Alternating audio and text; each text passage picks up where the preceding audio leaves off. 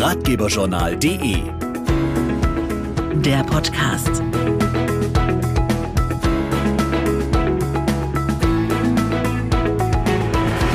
Herzlich willkommen zum Ratgeberjournal Podcast. Wir sprechen heute über Elektroautos.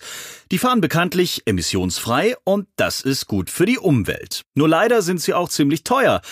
Das hält viele bis dato von einem Wechsel ab. Mit dem neuen elektrischen Kleinwagen Corsa E will Opel das ändern.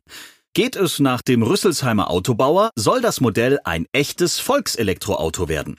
Julia Schneider mit den Infos. Opel baut seit 120 Jahren Automobile, immer mit dem Anspruch, möglichst vielen Menschen Top-Technologien zur Verfügung zu stellen. Der neue Corsa E bietet nun Elektromobilität mit einer Reichweite von bis zu 330 Kilometern. Damit sei er uneingeschränkt alltagstauglich, sagt Opel-Chef Michael Loscheller. Corsa E verbindet emissionsfreies Fahren mit einer ganzen Menge Fahrspaß. Und damit kommen wir einmal mehr dem Opel-Markenversprechen nach, Innovationen zu demokratisieren, sie zugänglich zu machen für viele. Zugänglich und vor allem erschwinglich soll der Corsa E nach Angaben der Rüsselsheimer sein. Dabei bietet schon die Standardausstattung Selection innovative Extras wie einen Spurhalteassistenten und einen Frontkollisionswarner.